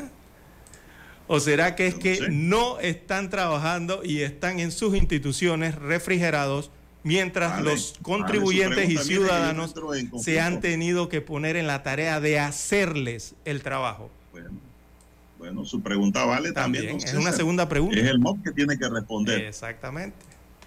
Vamos a la pausa, Dani, para regresar con más. Noticiero Omega Estéreo.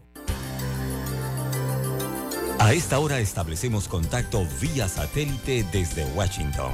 Gracias a Banco Aliado. 30 años. ¿Qué quieres crear? El 4 de junio se realizarán las elecciones internas de los partidos políticos en Argentina que definirán las fórmulas que competirán en las primarias de agosto y en las generales de diciembre para elegir al nuevo presidente de la nación. En medio de la grave crisis económica y el malestar social que llevará al gobierno a sufrir una dura derrota, según los sondeos de opinión, los candidatos endurecen sus discursos e intensifican las campañas. Los liberales, por primera vez en la historia, captan el voto joven y el llamado voto bronca de la sociedad. Encabezan las encuestas con su referente el economista Javier Milei con un mensaje antipolítica. Lo único que les importa es el poder. La casta política. ¿Qué es la casta política? Tipos que hacen políticas que le hacen daño a la población. El kirchnerismo ya se diferenció del gobierno actual y presentó a un candidato oficialista, el actual ministro del Interior, Guado de Pedro, que busca ganar seguidores. Me parece que la- a la Argentina le viene bien refrescar un poco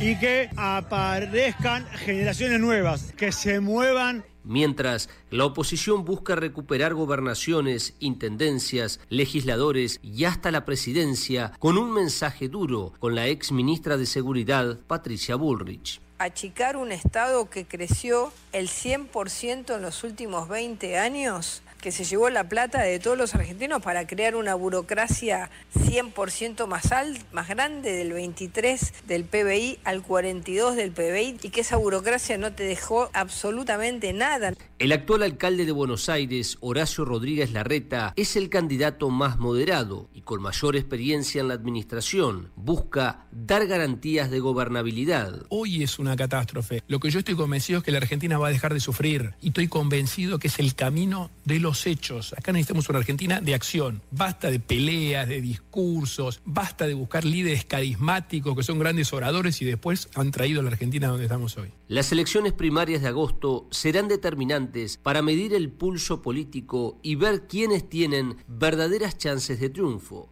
Juan Ignacio González Prieto, Buenos Aires. En Banco Aliado creamos oportunidades. Genera un 3% de interés con tu cuenta Más Plus. Banco Aliado, tu aliado en todo momento. Visítanos en nuestra página web bancoaliado.com y síguenos en nuestras redes sociales como arroba Banco Aliado. Banco Aliado, 30 años. ¿Tú qué quieres crear? El reportaje internacional llegó a ustedes gracias a Banco Aliado. 30 años. ¿Qué quieres crear? Omega Estéreo. 24 horas en FM Estéreo.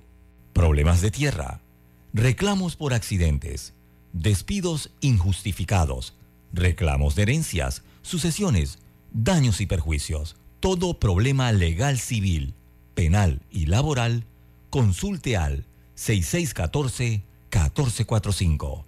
Licenciado Juan de Dios Hernández le atiende. 6614-1445. Con atención en Panamá, Panamá Este, Panamá Oeste, Colón, Coclé, Santiago, Herrera y Los Santos. Anote y consulte 6614-1445. La información y el análisis en perspectiva. De lunes a viernes, de 7.30 a 8.30 de la mañana. Con Guillermo Antonio Adames, Rubén Darío Murgas y Camila Adames Arias. En perspectiva. Por los 107.3 de Omega Estéreo.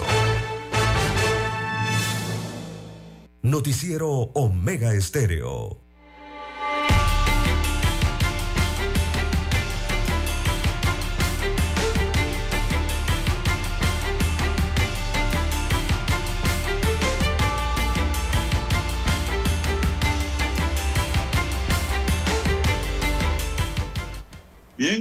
Señoras y señores, dice un oyente que todos los huecos tapados, si tienen círculo amarillo, significa que lo, lo hizo el movimiento. César, pregunta un oyente. Sí, exacto. Ellos los marcan con unos círculos amarillos. Han si hecho el en tránsito, y si el en- tránsito viene con un spray negro y borra todo eso, eh, bueno, lo borra y listo. ah, ya. Entonces. Eso va a venir. Ah, va a venir. O sea, que el tránsito va a utilizar nuestros impuestos para comprar pintura, para borrar lo que hicieron ciudadanos con su pecunio para ayudar a la ciudad Pero es que o ayudar la al MOP. demarcación de colores tiene su regulación, don César. Ese es el Dios tema. mío. ¿No? Ese es el tema. Si usted se pone a pintar acera por ahí, créame que lo multan y hasta lo llevan hasta el juez de paz. Entonces, lo mismo pasa en la calle. En la calle marcada, eso es competencia de, tengo entendido que del tránsito. Exacto, sí.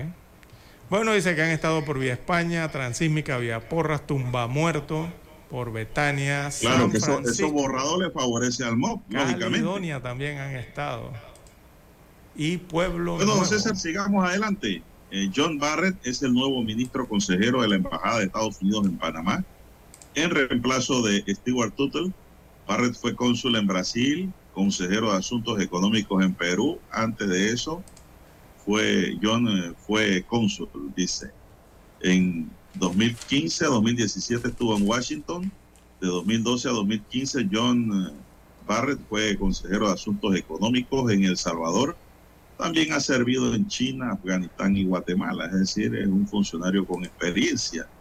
Además, tiene experiencia en la empresa privada. Antes de unirse al Departamento de Estado, eh, Barrett ocupó puestos de planificación comercial y estrategia en Pepsi-Cola, de Walt Disney Company y en Lee Consulting. Destaca la nota, don César. Así que hay un nuevo consejero, pues, de la embajadora Mari Carmen Aponte.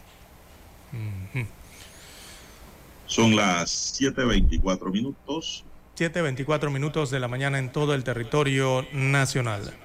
Bueno, don Juan de Dios, desde ayer, eh, desde, el inicio de esta semana, bueno, los bomberos han salido nuevamente a la calle, don Juan de Dios. Dice que no han cumplido los acuerdos, la parte gubernamental, algunos acuerdos eh, que tenían pactados. Así que en provincia, por ejemplo, en la provincia de Chiriquí, también en Azuero, en la provincia de Herrera, en la costa caribeña, allá en Colón y aquí en Ciudad de Panamá, se han, eh, se han intensificado estas, estas pro- protestas de los camisas rojas por la falta de ajustes salariales que reclaman. Eh, don Juan de Dios, eh, lo, lo que está llamando la atención en estas protestas, digo, estamos de acuerdo que logren un ajuste salarial y las otras situaciones que están pidiendo, ¿no? Por el tipo de trabajo que ellos realizan, trabajo de riesgo de verdad. Pero, don Juan de Dios, lo que estoy notando es que los bomberos insisten, digo, están cerrando las calles, pero las están cerrando con los carros oficiales de la institución. Y están utilizando estos carros oficiales, o sea, del Estado, en estas protestas. Eh, y yo creo que, digo, podrán tener todas las razones en sus reclamos, pero yo creo que don Juan de Dios deberían tener un poco más de cuidado en la forma en que están haciendo las protestas. Y me refiero al uso de los recursos del Estado, de estos vehículos que son pagados con los impuestos de todos los panameños, don Juan de Dios, los combustibles y todo esto es pagado eh, con los recursos del Estado para que estén a disposición en emergencias y en las instituciones. Eh, creo que deberían cambiar por lo menos ese modo de protestar, don Juan de Dios, eh, utilizando estos automóviles. Eh, porque, bueno, están ocasionando tranques en algunas inter- intersecciones o calles, eh, se paran momentáneamente, ¿verdad?, Eh, para exigir eh, su protesta. Ojalá no de- deslegitimicen la protesta por usar estos recursos e insumos públicos para hacer precisamente esas protestas. ¿Pero a quién usted se refiere, don César? A los bomberos, don Juan de Dios, al benemérito cuerpo de bomberos de Panamá. A los camisas rojas, sí. ¿Que no es que salen en los camiones? Y Pero comienza que pe, pe, una pe, pe. Salen sea una protesta institucional, don César. Eso caravana. no es una protesta a favor de la empresa privada ni nadie en particular. es institucional, don César. Por los reclamos que hacen sus operarios. Ajá, con los automóviles del, del Estado para protestar. Ellos también son servidores del Estado. Uf, don Juan de Dios, y si mañana sale a aduanas con todos los vehículos del Estado, asignados a aduanas a protestar porque no les quieren dar un bono, supongamos navideño, ¿qué hacemos? Bueno, yo no sé, para eso hay un director. ¿no? Ah, bueno. Yo le estoy hablando No de deben utilizar, mi concepto, mi opinión es que no deben utilizar esos insumos ni esos vehículos oficiales para sus protestas. Protesten, Bueno, pero, puede- pero puede de tener otra razón. forma. Yo no le digo que usted no puede tener razón, don César. Yo no vine aquí a pelear con usted. Yo vine a analizar la situación y lo que le vertí fue un análisis. Que está mal o está bien, yo no tengo la última palabra en la tierra ni está escrita en piedra. Bien, se nos acabó el tiempo, señoras y señores.